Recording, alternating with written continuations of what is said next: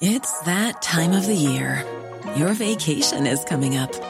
You can already hear the beach waves, feel the warm breeze, relax, and think about work. You really, really want it all to work out while you're away. Monday.com gives you and the team that peace of mind. When all work is on one platform and everyone's in sync, things just flow wherever you are. Tap the banner to go to Monday.com.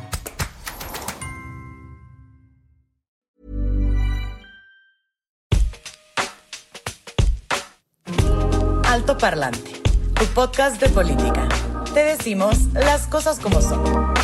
Al micrófono Pablo Marín y Arturo Aramburu. Comenzamos.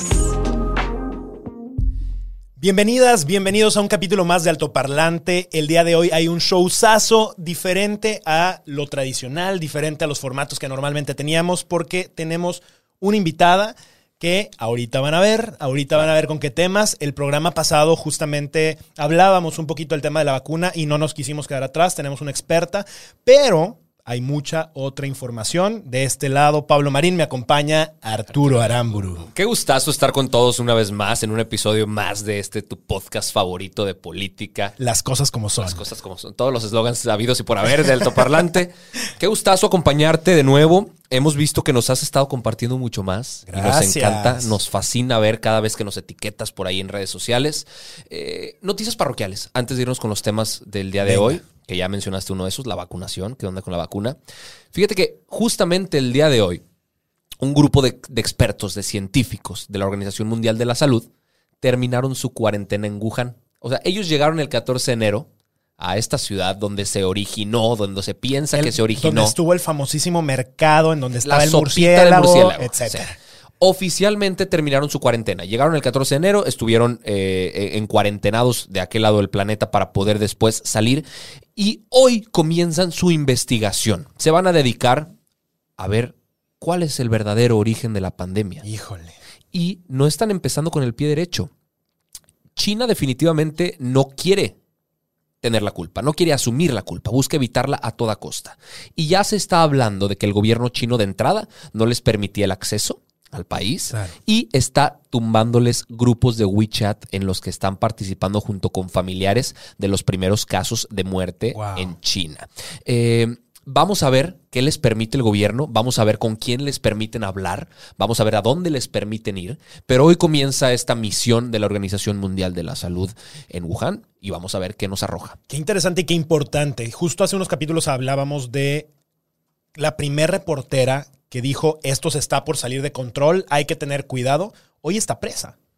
Eh, el gobierno chino de alguna manera ha, ha limitado muchísimo la información. Y fíjate, yo creo que ahí el tema del idioma juega muchísimo porque Por el resto del mundo no le entiende. Por supuesto. Entonces ellos pueden armar todo ese tema. Eh, China está aislado no solamente por temas de idioma, sino digitalmente también del mundo. Ellos utilizan sus propias plataformas para redes sociales, para todo.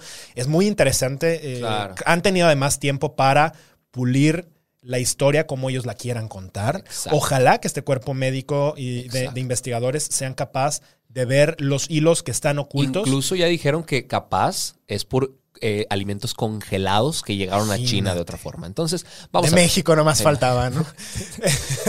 Sopita de, de qué puede haber, si no es murciélago, es de- de pata de pollo. Oye, pero tenemos más información. Segunda noticia parroquial. Segunda, segunda noticia parroquial. Y esta es de celebrarse. Digo, la de la Organización Mundial de la Salud también me parece de, celebrarse, Pero pero vamos a ver. la sala superior, y esto es algo en México, la sala superior del Tribunal Federal de Justicia Administrativa declaró infundado, vamos a decirlo así con, con un lenguaje legal, declaró infundado por unanimidad de 11 magistrados el juicio de nulidad promovido por Electra para impugnar la resolución del SAT. Se los traducimos, Electra, Grupo Electra, por fin va a tener que pagar 25 mil millones de pesos que le debe al fisco de ejercicios de años anteriores que dijeron, pues no pago mi ISR, ¿por qué? Por razones babosas por ahí. Ya les dijeron, compadre, Ricardo Salinas Pliego, pagas. Que por cierto, si tienen dudas de qué es esto, tenemos el capítulo 7 que se llama Salinas Pliego, el favorito de AMLO, y tenemos también Salinas Pliego, los dejamos el por aquí. patrón de AMLO. Si nos estás viendo por YouTube, les dejamos por aquí el link. Y si no, es el capítulo 28 de la temporada 2 y el capítulo 7 de la primera temporada. Por ahí podrás ver, pues, de qué se trata. cómo están armando este mejor amigo de AMLO recién, recién adquirido. Sí. Y 25 mil millones de pesos, o sea, es, es un dineral. Para lo que alcanzaría, ¿eh? Para lo que alcanzaría Estamos hablando de que ese dinero se podría utilizar para vacunas, para alumbrado, para educación, para o sea, Hospitales, lo que sea. cosas. Y bueno, a ver, a ver si no se le termina revirtiendo algo al presidente con ese tipo de cosas, ¿no? Vamos a ver, ahora sí. A la información del episodio del día de hoy, que creo que tú traes cosas muy interesantes. Fíjate que, a ver, en estos días, Wall Street empezó a tener un relajo y empezó a aprender mucho, sobre todo en redes sociales. Y te voy a contar un poquito porque resulta que un grupo de geeks, y son básicamente pues chavos que se dedican a comprar y vender acciones desde su computadora. Es más, muchísimos, y, y esto está ya como muy estudiado, muchísimos incluso viven en casa de sus papás, ganan miles de dólares jugando eh, en este tema de comprar y vender acciones, y lo hacen básicamente como si fuera un juego. Ganan dinero y viven de eso, pero empezaron a organizarse. Y empezaron a organizarse específicamente en Reddit. Reddit es una, pues una- es una red social, es un- una serie de foros. Yo nunca, no, no he terminado de entenderlo. cómo funciona. Exacto. Son foros y se van abriendo temas de discusión. Y entonces en los temas de discusión tú encuentras grupos de interés y gente que está hablando de temas específicos. Ok. Obviamente se van haciendo comunidades de cualquier cantidad de temas, de lo que tú quieras. Y se empezaron a hacer eh, comunidades específicamente en el tema financiero, de compra y venta de acciones. Y resulta que empezaron a diseñar estrategias para darle en la torre a estos fondos de capital inmensos que juegan en Wall Street. Estos hedge funds le llaman, ¿no? Claro.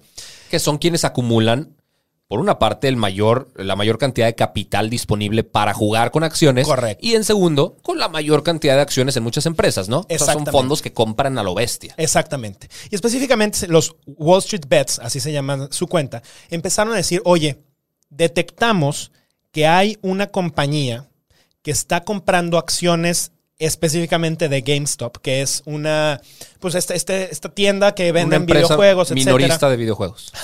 y le apostaron a que las acciones de GameStop iban a bajar. Hay varias formas en las que tú puedes jugar en la bolsa, ¿no? Y no nos vamos a meter aquí en, porque ni siquiera somos expertos en temas financieros, pero una de las formas es, le llaman irse corto. Y eh, lo que haces es que tú apuestas por una acción que dices en tanto tiempo, porque de alguna manera adquieres esta, esta acción por un tiempo limitado, va a bajar de precio. Y con eso también puedes hacer dinero. Es una especie como de apuesta. Pues estos chavos se dieron cuenta que uno de los fondos más grandes en el mundo, Melvin Capital, que lo opera uno de los principales accionistas es Gabe Plotkin, resulta que le apostaron a GameStop. Y ellos dijeron, ah, pues ellos le apuestan a que las acciones van a bajar, vamos a hacer que suban. Y se pusieron de acuerdo, empezaron a comprar acciones, comprar acciones, comprar acciones, y empezaron a subir el precio de 50, 60, 70 dólares hasta 300 dólares y las mantuvieron súper arriba. Obviamente, cuando Melvin Capital se da cuenta que los están jugándole en contra de su estrategia, empiezan a contraatacar y liberaron un fregadazo de acciones para que bajara el precio y entonces ellos pensaban, ya está cayendo, hay que vender. Pero ellos se dete- detectaron inmediatamente que era falso y volvieron a comprar y volvió a subir. Lo intentaron volver a hacer y volvió a pasar lo mismito. El punto es que siguió subiendo, subiendo, subiendo, mantuvieron eh, su posición. Y entonces Melvin Capital estaba completamente desesperado, al grado que empezó a hacer cuentas falsas dentro de Reddit para desviar información. Metió, por ejemplo, eh, Información y bots que decían que BlackBerry eh, tenían todos que moverse ahora a BlackBerry o a Nokia, comprar acciones de ellos. Entonces, hubo personas menos informadas que terminaron cayendo e hicieron eso. Entonces, de repente, de la nada, BlackBerry, que pues es una compañía que no ha tenido mucha fluctuación, o Nokia, empezaron a subir, pero inmediatamente por Reddit la gente decía, no, no, no, manténganse aquí, manténganse aquí. Al día de hoy es una burbuja que ya empezó a moverse, ya hubo mucha gente que empezó a hacer mucho dinero de esto, y no estoy hablando del fondo de capital, que eh, empezaron a perder millones y millones de dólares, sino gente común y corriente que desde sus casas está haciendo esto. Es que justo es, es eso. Son los, los multimillonarios, multibillonarios Sí. contra la raza. Contra- O sea, co- contra, miles contra- y miles de personas organizadas que hoy gracias a la tecnología se pueden organizar. Sí, está bien y gracias a la tecnología pueden eh, darle un home run a ese tipo de, de compañías. Sí. Va- digo, esto, esto va a seguir prendiendo. A mí me parece muy emocionante porque creo que cambia... Síguele la pista. Síguele Claro. la pista para que aquí en Altoparlante tengamos Ah, hay una el serie, desenlace de hay esta una historia. serie que nos gusta mucho que se llama Mr. Robot, que plantea algunas de estas cosas, ¿no? El cómo la información hoy se empieza a democratizar y cualquier persona con acceso a Internet tiene posibilidad de acceder a este tipo de cosas. Así Sí. que, pues bueno, es- resulta interesante. Vamos a ver. Ahora, temas de- del censo que platicábamos el, Ay, el sí, episodio claro. pasado. El Instituto Nacional de Estadística y Geografía publicó los datos del Censo Población y Vivienda 2020, eh, un ejercicio que se hace cada 10 años. ¿Qué nos arrojó? Hay, hay algunos datos que, que son interesantes, se los traemos aquí en Altoparlante eh, para entender un poquito dónde estamos como país, o sea, cuál es la radiografía de México. Somos 126 millones 14 mil 24 habitantes. ¿Ok? Y en, esta, en estos datos que no sirven para absolutamente nada, podríamos llenar 1.439 veces el Estadio Azteca. Somos el onceavo país más poblado del planeta, después de Japón. Fíjense, este dato me pareció bien interesante. El 51.2% de los habitantes son mujeres. Un país sumamente machista. Interesante. 20 millones de personas son discapacitadas. 20 millones. Una Es- quinta parte. Es un montón. un país, una sexta parte, un país que no le apuesta Claro. a la inclusión de las personas discapacitadas. Los jóvenes como tú, como yo, entre 15 y 34 años, bueno, también hay gente que nos escucha fuera de ese rango de edades, somos 41 millones de personas. Y tú te preguntabas que si teníamos el poder en las elecciones, pero por supuesto, 41 millones de personas. Eh, dos millones y medio de personas se autorreconocen como afros- afrodescendientes, lo cual está bien interesante darle nueva voz a, a comunidades A estos y minorías. Grupos que parecía que no existían en el país. Exactamente. Ahora, vale la pena decirlo. No nos da gusto publicar a cada rato malas noticias a Pablo y a mí. Por supuesto que no. En altoparlante nos encantaría decir que se está haciendo bien el trabajo del gobierno y que los funcionarios son extraordinarios e impecables. Pero justamente el INEGI también publicó información respecto al coronavirus. Hicieron un conteo de los registros de certificados de defunción en el país y dijeron, ah, caray, esto no me cuadra. Resulta ser que la cifra de muertos por coronavirus, en realidad, por los datos del INEGI, es 45% mayor a los que publicó la. Secretaría de Salud. O sea, de entrada hay medio muerto más por cada muerto que registró la Secretaría de Salud. Eh, y aterradoramente, el 58% de estas personas, que cabe decir que es porque el acta de difunción dice que la causa de muerte fue COVID, muchos no lo dicen, pero los que sí lo dicen, el 58% falleció fuera de hospitales. Claro. O sea, en la calle, en las casas, Sí, sí, sí. etcétera. No alcanzó a llegar a un y- hospital. Y, ojo aquí, no es contar las muertes para tener datos. Los datos por sí solos no sirven de nada. Es tener información para darnos cuenta que la estrategia que estamos siguiendo no sirve de absolutamente nada. Que es, neces- es necesario cambiarla. Claro. ¿No? Se ha dicho mucho sobre el peor momento de la pandemia. Nosotros difícilmente podemos atrevernos a decir que es el peor momento. No, claro, eso- eso, se va a poder decir en 10 años. es que el peor ¿No? momento es inferir que todo ya iría de bajadita. Va a mejorar. Que ya, que todo mejoraría. Lastimosamente es falso. No podemos decir Claro. esto. Eh, poca eficiencia en el tema de vacunación. Las brigadas correcaminos que hemos platicado esto que son una porquería. Eh, están hablando de compra de vacunas rusas. Y justamente para hablar de estos temas, el día de hoy en Altoparlante tenemos una invitadaza de lujo, una invitada que aparte en redes sociales nos estuvieron repite y repite y repite, porque seguramente la tienen en, en su radar. Es la doctora Jacqueline López Ortega, médico general, cuenta con una maestría en dirección de instituciones de salud y aparte es creadora y directora de salud en corto, una, una plataforma, un portal donde se difunde información de salud y de salud preventiva. Importantísima labor. Jackie, doctora, mil gracias por estar con nosotros el día de hoy. ¿Cómo estás?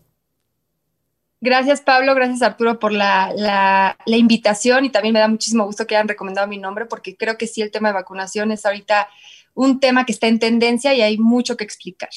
Totalmente. Eh, justamente en el episodio pasado estábamos hablando un poco sobre la cantidad de desinformación, la, la ola de noticias falsas que se ha generado alrededor de las vacunas y que desafortunadamente están llevando a muchísimas personas a caer del lado de no querer ni siquiera vacunarse, de no confiar en, en una vacuna.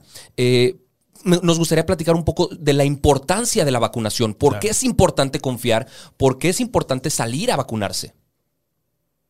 Claro, aquí lo quiero dividir en dos para rápidamente hacer el punto de la vacunación en general. Eh, tenemos, eh, bueno, para empezar, México tiene uno de mejores cartillas de vacunación a nivel mundial. Entonces hay que aprovecharlo, es gratuito y seguro. Y eh, lo que hemos estado difundiendo en redes sociales, justo en Salud en Corto, es que ahorita que no estamos en, la fase eh, que nos toca vacunarnos para COVID, hay que aprovechar para salir a vacunarnos de lo que está disponible, que es sarampión, tuberculosis, influenza, súper importante, BPH para muchas niñas y menores de 12 años. También hay que eh, fomentar ese tipo de vacunación porque la verdad es que lo tenemos disponible, pero por la sana distancia o el distanciamiento social, la gente a nivel mundial, la tasa de vacunación ha disminuido.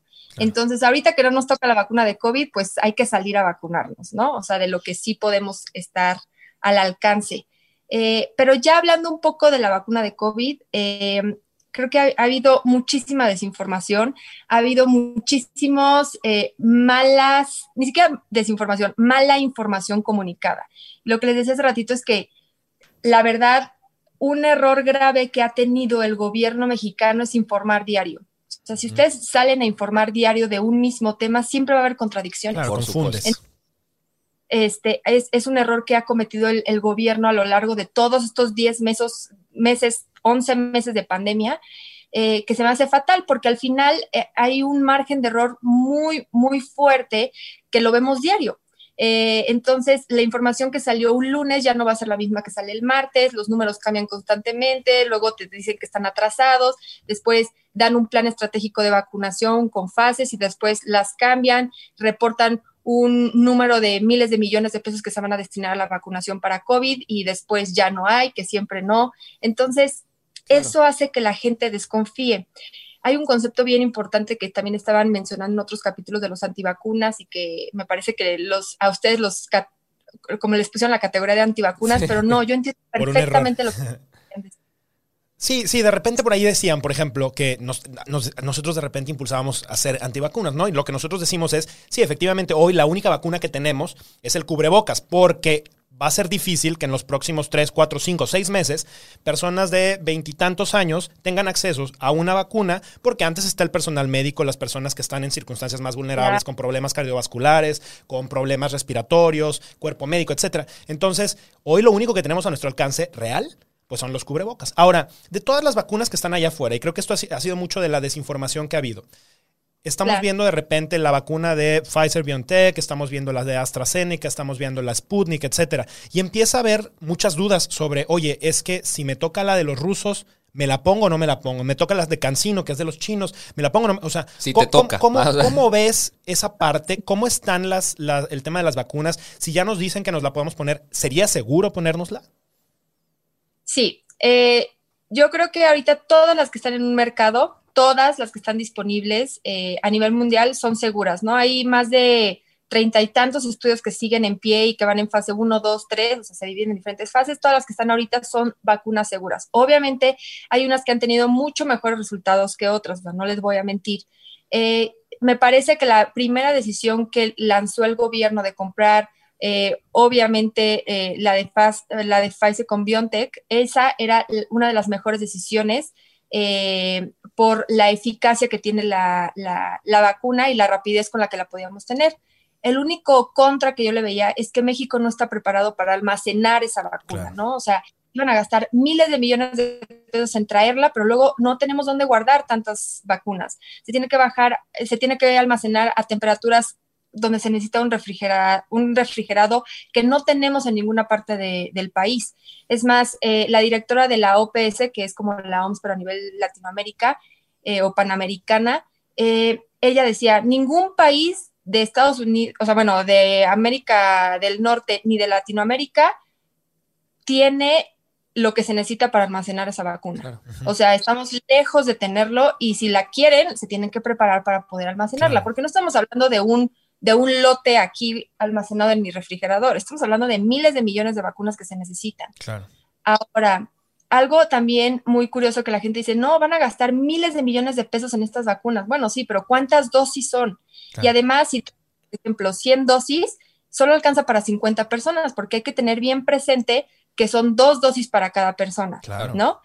Entonces, eh, se, va, se va, los números van, se van haciendo, van disminuyendo, van haciéndose chicos. Entonces, realmente el porcentaje eh, que se va a vacunar con esa vacuna que están trayendo, que están invirtiendo, era muy poco. Em, hice el cálculo, de hecho lo puse en un tweet, y si, los, si estábamos vacunando a este ritmo que México está trayendo vacunas y, y, haciendo la logística y gestión de las vacunas, íbamos a tardar 15 años en vacunarnos. Sí, claro. Entonces, es, algo que, como ustedes dicen, la única vacuna que tenemos ahorita, la protección de primera mano es el cubrebocas, porque no sabemos cuándo nos va a tocar. Ahora, ya han cambiado mil veces de que ahora van a ceder vacunas como si fuéramos un país eh, primermundista que seguimos instrucciones y se dieron no sé cuánto porcentaje de vacunas a países que más lo necesitan, cuando realmente México es uno de los países que más lo necesita. Estamos en el lugar 35 de 35, 35 países evaluados de cómo han manejado la pandemia. Entonces somos el peor lugar de cómo hemos manejado. Está más crítico, exacto. Oye, doctora, y, y, por ejemplo, en tu experiencia, eh, en el tema de dirección de instituciones de salud, ¿Cómo catalogarías tú la labor de COFEPRIS en este caso? El tema de los avales que le da la autorización de uso de emergencia que le da ciertas vacunas. ¿Es con fines políticos? ¿Es con fines meramente científicos? Eh, ¿Existe información suficiente para saber si la COFEPRIS lo está haciendo bien, lo está haciendo mal o están siguiendo órdenes? Mira, a mí el tema de COFEPRIS, digo, es un tema bien delicado, pero sí me da mucha tristeza. Desde antes, no estoy diciendo que este gobierno, desde antes, antes, el tema de COFEPRIS estaba eh, eh, estaba fraccionado, ¿no? O sea, era bien difícil hacer un trámite, mucha burocracia, eh, los protocolos no estaban claros. te lo digo porque nosotros hemos intentado desde hace muchos años tratar de, manejar temas con COFEPRIS, entonces siempre ha sido bien difícil el tema de que te autoricen algo, porque si al final, de una u otra manera, hay cierta corrupción, ¿no? O sea, me, da muchísima pena decirlo, pero pues así es. Ahora, ahorita que entra el nuevo gobierno, hubo muchos cambios en COFEPRIS. Eh, eh, han estado desvinculando áreas eh, y se las han estado dando, por ejemplo, directamente a la Subsecretaría de Salud, que a mi parecer no debe de ser así. la COFEPRIS debe de ser un organismo autónomo, que regula lo que entra y lo que sale de medicamentos, ¿no? Para que se disminuya esa pues porcentaje o probabilidad de corrupción o que vinculen eh, o sea, que hagan unos tratos que, no convienen y que nada más beneficien a ciertas personas. Este, pero bueno, habían tenido malas decisiones dentro de Cofepris, se atraviesa la pandemia y la verdad es que eh, lo estuvieron también manejando muy mal. Cerraron más de la mitad de las oficinas de, de, Cofepris, entonces limitaron a, ahorita nada más están viendo temas de COVID, ¿no? Este, que sí, ok, es una prioridad, pero hay muchos otros temas que se tienen que ver eh, que van a ayudar a la logística de los hospitales, ¿no? Entonces hay, por ejemplo, em, no sé, eh, otro tipo de vacunas que no sean la de COVID, hay que también empezarla a meter en gestión. Entonces, creo que COFEPRIS hizo un mal movimiento eh, de, administrativo en cerrar áreas, porque ahorita COFEPRIS es lo que más debe estar eh, actualizado en investigación, filtrando información, es más, corrigiendo al gobierno de lo que dice todos los días en información. ¿Sabes? O sea, tiene que ser el organismo, eh, la dependencia que más activa está a nivel nacional. Ahora, específicamente con eso que mencionas, ¿Podríamos confiar en que el día de mañana aprueben una vacuna, como, por ejemplo, como la Sputnik, que, por ejemplo, en países como en Argentina se dijo que no la iban a utilizar porque les generaba algo de desconfianza? Al final la utilizaron. Y al final, pues sí la están utilizando, pero, pero ha, habido todo tipo de cosas. Ahora en México dijeron que venían 24 millones, después están diciendo que van a ser más. Eh, ¿Cómo nos quedamos los ciudadanos? Porque al final los ciudadanos, digo, ni expertos en el tema somos, pero si tampoco podemos confiar del todo en una institución de este tipo, nos esperamos hasta que la apruebe la FDA, que, es, que, está, que funciona en Estados Unidos, que es la Federal Drugs Administration de, Estados Unidos, o, no, eh, ¿cómo, ¿cómo debería, o cuáles son, qué tan malo podría ser poner una vacuna bajo estas circunstancias? No sé. Eh, bueno, primero yo creo que sí. Eh, lo primero que siempre tenemos que tener súper eh, claro es que, al igual que la COFEPRIS, la FDA también tiene intereses, o sea, como internos, ¿no? Entonces, exacto. Por más que la FDA lo esté aprobando, que sí, hay que aclarar que sí, la FDA está muchísimo más regulada que la COFEPRIS. este, y sí nos da un poquito más de, estándar, por así decirlo. este, entonces, eh, sí podemos confiar un poco más en lo que está aprobando la FDA. Aún así, también tenemos que analizar de fondo por qué está aprobando ciertos productos y no, ¿no? Para el interés político. Eh, en este caso, lo que más yo les quiero transmitir es que le hagan caso a los expertos. Eh, nosotros como investigadores, como científicos, estamos todo el tiempo eh, leyendo artículos actualizados, pero también sabemos que dentro de cada artículo hay un, apartado donde vienen este conflicto de intereses, ¿no? Que a veces los, los noticieros, los foros, el mismo gobierno no los alcanza a leer. Claro y nosotros sabemos discernir cuando la información es real y hay un estudio bien hecho y estructurado o el estudio está comprado. Porque al final te pueden decir, por ejemplo, voy a poner un ejemplo muy vago, pero la copa menstrual de repente dicen es que funciona súper bien, pero el, la copa el, el estudio que dice que está funcionando bien está pagado por una marca de copas menstruales. Entonces ahí dice, pues, entonces ya no sé qué, qué, tan real es lo que me estás diciendo. Ahora, en este caso están, por ejemplo, doctor Alejandro Mar eh, Macías, está el doctor Paco que trabaja en el ABC, todos ellos están difundiendo información en redes sociales donde están sacando lo más actual de, eh, de, las vacunas. Y ellos no tienen un solo conflicto de interés, ellos lo único que quieren es difundir información, incluso el portal de salud en corto estamos difundiendo información donde te decimos qué tan real es una vacuna y estamos haciendo críticas hacia las decisiones del gobierno.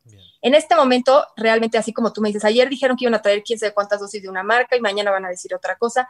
Realmente yo a ustedes no les puedo decir con certeza, van a traer tantas dosis de esta vacuna con esta marca, con este país. No les puedo decir, mañana la información va a cambiar, te lo puedo asegurar. Por supuesto. Es, entonces, eh, yo creo que es estarse actualizando y obviamente cuando ya tengamos la vacuna a la vuelta de la esquina, o sea, que tú ya puedas irte a vacunar, en ese momento creo que ya vamos a tener información mucho más veraz de, de qué trae esa vacuna que nos están, Por nos supuesto. están o sea, en este momento todavía ni siquiera la tenemos aquí. Claro. Entonces, hablar, hablar y, y, estar, por ejemplo, en Argentina, que decían, no, no funciona, pero ya la traen, ahora sí a ellos les toca evaluar. Si ya te van a vacunar con la Sputnik, por ejemplo, evaluar cómo está el Sputnik, el lote que están trayendo a México o a Argentina en ese momento. Hay que evaluar muchísimas cosas y creo que ya va a ser en el momento exacto que ya tengamos la vacuna. Ahorita es especulación, gobierno está cambiando todo. Oye, y hablando de especulaciones, pero para que lo escuchen de voz de una, de una doctora y no de nosotros que somos, pues, no, tenemos nada de expertise en el tema médico, ¿en qué momento podríamos nosotros decir, en qué momento seríamos capaces de decir que estamos eh, mitigando la pandemia como país? O sea, que, nuestro gobierno ya está mitigando y que ahí sí, en el punto más álgido de la pandemia, ya estamos ahora, sí, eh, ahora sí decreciendo, yendo en declive hasta que las cosas mejoren. O sea, que, que, y Segundo, ¿qué cambios de estrategia se tendrían que hacer para poder acelerar este proceso? Mira, aquí hay dos. Eh, creo que también, o sea, yo sinceramente como, como médico y como comunicadora de salud, eh, escuchaba todos los días eh, la mañanera y, lo que decía López Gatel. Llegó un punto en el que dije, ya es, ya es inútil, la verdad, o sea, no hay congruencia, no dan un mensaje real, los datos que están reportando todos los días están 11 días atrasados y además ellos están reportando que hay camas disponibles en la Ciudad de México cuando yo sé que no hay camas porque tengo colegas que están ahí y me están diciendo ya. Ahora, ¿a qué se refiere? O sea, también hay, hay, hay, hay maña en lo que están reportando, ¿no? Primero porque está atrasada la información, segundo porque reportan ciertos hospitales y tercero porque lo que hizo México a nivel general, o sea, porque también, o sea, por ejemplo, yo soy de Querétaro y sé que pusieron muchas camas, pero ¿quién opera esas camas? Entonces, eh, eso es algo súper importante que la gente no se da cuenta. Probablemente hay 100 camas en un hospital disponibles, pero solamente hay 5 tomas de oxígeno. Entonces, ¿de qué sirve que haya 100 camas si solamente 5 van a tener una toma? Claro, van a llegar a morirse. exacto. Y solamente 10 doctores van a operar esas 100 camas y solamente de esos 10, solamente dos doctores saben intubar. Entonces, esa es la información real que tenemos que hacer y que tenemos que ver que el sistema de salud está fraccionado y que no importa que compramos dos millones de camas en cada hospital. no hay quien las opere, no hay quien las atienda y no hay eh, suficientes recursos para que la cama esté adaptada para lo que se necesita para un paciente COVID. Entonces, eso es lo importante que tenemos que reportar, no si hay o no eh, camas para que llegues y te acuestes en un hospital, porque eso no te sirve de nada. y como última pregunta, eh, te quiero preguntar acá, ha habido diferentes estrategias en diferentes gobiernos. El gobierno de México ha decidido comenzar a vacunar a los adultos mayores, bueno, primero obviamente al cuerpo médico y después adultos mayores empezando sobre todo por las zonas rurales y después yéndose a las zonas de, las ciudades, ¿no? Otros países han tomado otro tipo de estrategias como empezar justamente con las personas mayores, pero de las zonas conurbadas. Otros países han tomado estrategias para eh, vacunar justamente a los jóvenes con el pretexto de que los jóvenes son los que están haciendo la transmisión más fuerte a las personas mayores que son los que terminan falleciendo. ¿Qué estrategia crees tú que pudiera ser la que mejor nos funcione en México como país y como cultura también? Yo creo que también es, o sea, eh, depende del país y obviamente la cultura. Nosotros aquí, eh, eh, por ejemplo, en España fue muy de que hasta te multaban si salías caminando, ¿no? Este, entonces estaban como muy, muy, metieron mucho a la policía, como metieron mucho lo, el... La fuerza. Pues al final, ajá, exacto, o sea, era como, llegaban y, y, y a fuerza te metían a tu casa. Aquí la verdad es que hay tanta libertad eh, y que no quieren que la gente se sienta como este mandado y que no se sea se sienta como reprimido que no lo están haciendo. Yo creo que sí debería de haber un poquito más, ni siquiera de que te lleven a la cárcel, pero sí un poquito más de multa a la gente que no está entendiendo que estamos en una crisis, ya ni siquiera de salud, también económica, ¿no? O sea, de que nos está afectando a todos. Pero en el tema de, de cómo lo tenemos que manejar y la vacuna, ¿quién va primero? Yo creo que sí, ahorita eh, viendo el rezago económico que nos va a ocasionar esto, sí podríamos decir que se puede abrir una categoría a los que a fuerzas tienen que salir a, trabajar.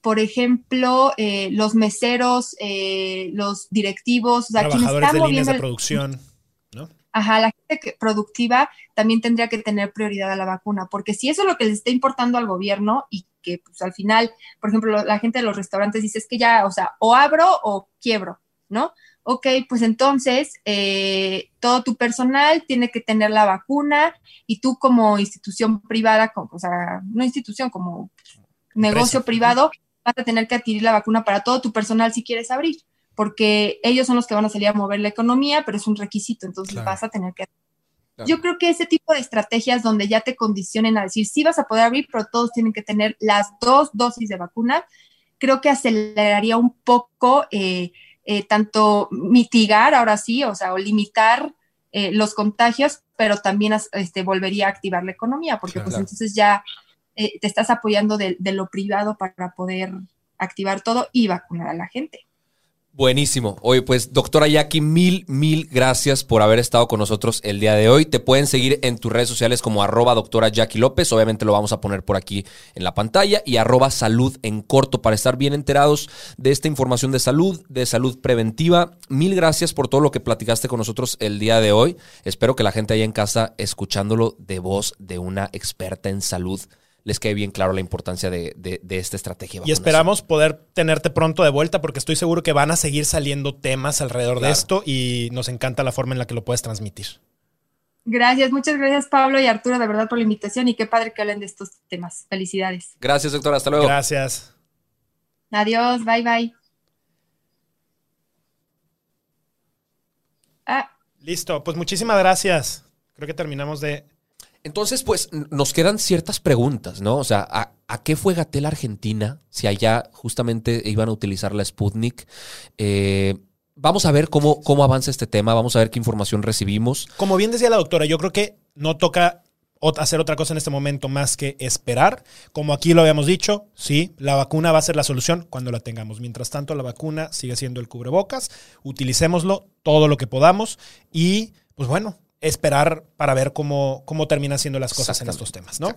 Ahora, en redes sociales nos estuvieron platicando, Seguimos con esta dinámica. nos estuvieron preguntando sobre libros que pudiéramos recomendar, ¿no? De, hecho, fue más de un comentario. Sí, han, sido varios y, y, muchas veces nos escriben también por Instagram, etcétera.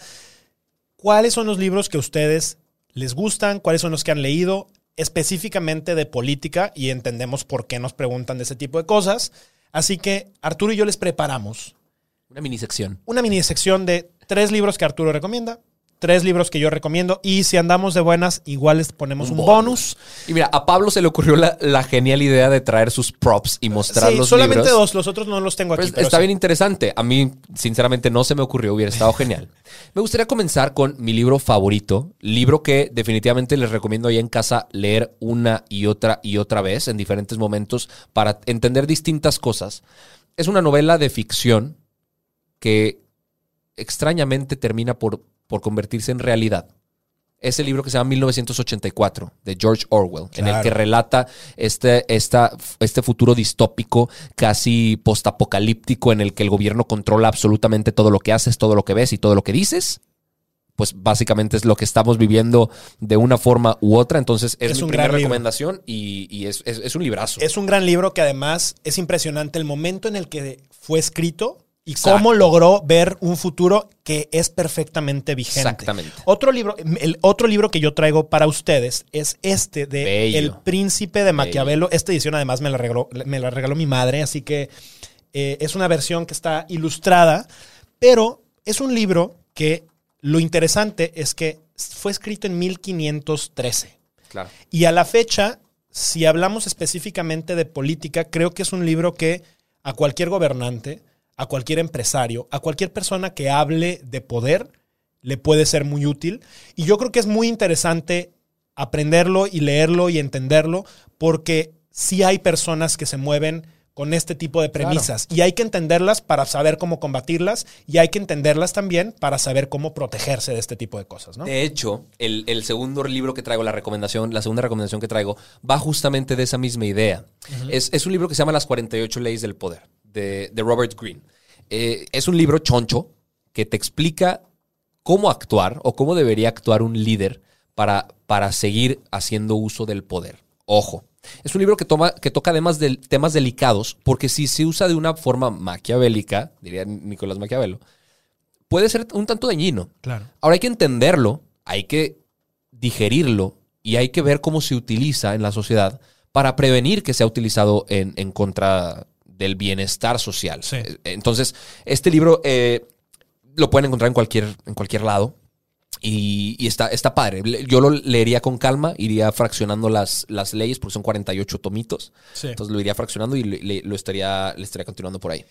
Otro libro que yo traigo, y no lo traigo físicamente porque está en León, pero se llama Cómo mueren las democracias. Originalmente se llama How Democracies Die y es de Steven Levitsky. Es un libro bueno. que está en 250 pesos digital. Pues, La verdad es que es muy fácil de entender, pero es un libro que, a pesar de que fue escrito hace aproximadamente unos 6, 7 años, ya habla de lo que veían venir con Trump, con el mismo Andrés Manuel, pero hablan también de muchísimas referencias de hace 50, 70, 100, 200 años. Es un libro cuya fundamentación histórica a mí me parece muy interesante, porque finalmente lo que nosotros tenemos que hacer es aprender de la historia, aprender de lo que ha pasado Claro. en otras democracias, aprender sobre lo que está pasando en ciertas dictaduras para no caer en esos mismos errores.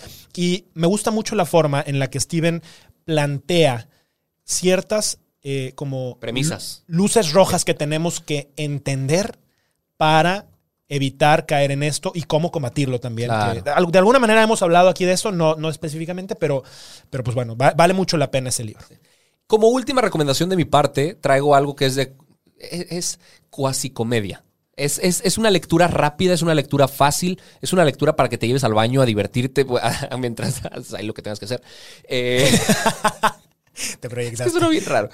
Eh, Se llama La increíble hazaña de ser mexicano. Es de Heriberto Yepes. Es un libro muy cortito que vale muchísimo la pena, que nos explica en el mágico, o en el México mágico, a pesar de todo lo que hemos vivido, a pesar de todo el daño que nos han hecho o que nos hemos hecho, seguimos de pie y seguimos de frente. Entonces está interesante. Es eh, eh, esta historia de un mexicano cualquiera que no es como todos, que eh, a pesar de ser común, es extraordinario. Y, y me, me gusta muchísimo. Ya vi la última que traes por ahí. Traigo otra más que es, a ver, no, no quiero decir que este sea el único libro de eh, Yuval Harari que les recomendamos, pero 21 lecciones para el siglo XXI es muy interesante. Pues que, que lean la trilogía. Recomienda Tiene la trilogía. también el de Sapiens, que es brillante. Probablemente cada uno de estos libros tiene, tiene un, un orden lógico, entonces probablemente les conviene empezar justamente por, Por es Sapiens. Después está el de, de Animales a Dioses. No, no, Sapiens, Sa- luego Sapiens, ve- de- 21 después 21 lecciones para el siglo XXI. y Luego después- Modeus. Exacto.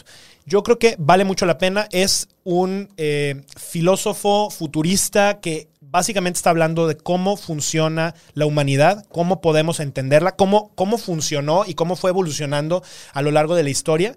Y, y vale muchísimo la Claro. pena. Ahora, si le- se quedaron con ganas de que mencionáramos alguno de sus libros que les gustan, pónganlo aquí en los comentarios, Claro. escríbanoslos y recomiéndonoslos también. Vamos a estar leyendo. Gracias por hacerse parte de esta dinámica que está padrísima. Yo tengo un bonus de, de libro. A ver. Yo tengo un bonus de libro. Y es un libro que no es específicamente de política, pero sí habla de relaciones de poder.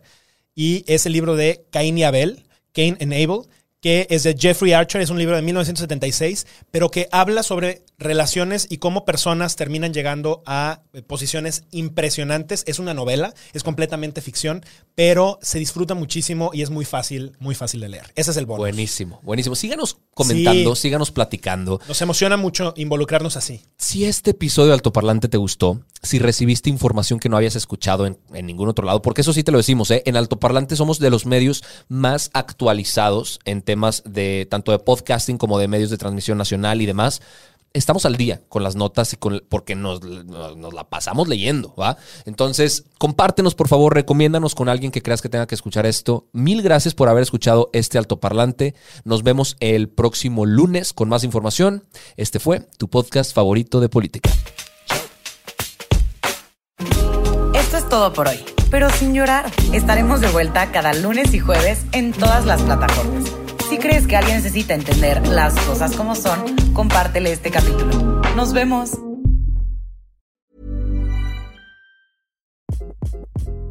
Hi, this is Craig Robinson from Ways to Win, and support for this podcast comes from Invesco QQQ, the official ETF of the NCAA. The future isn't scary. Not realizing its potential, however, could be. Just like on the recruiting trail, I've seen potential come in many forms as a coach. Learn more at Invesco.com slash QQQ. Let's rethink possibility. Invesco Distributors, Inc.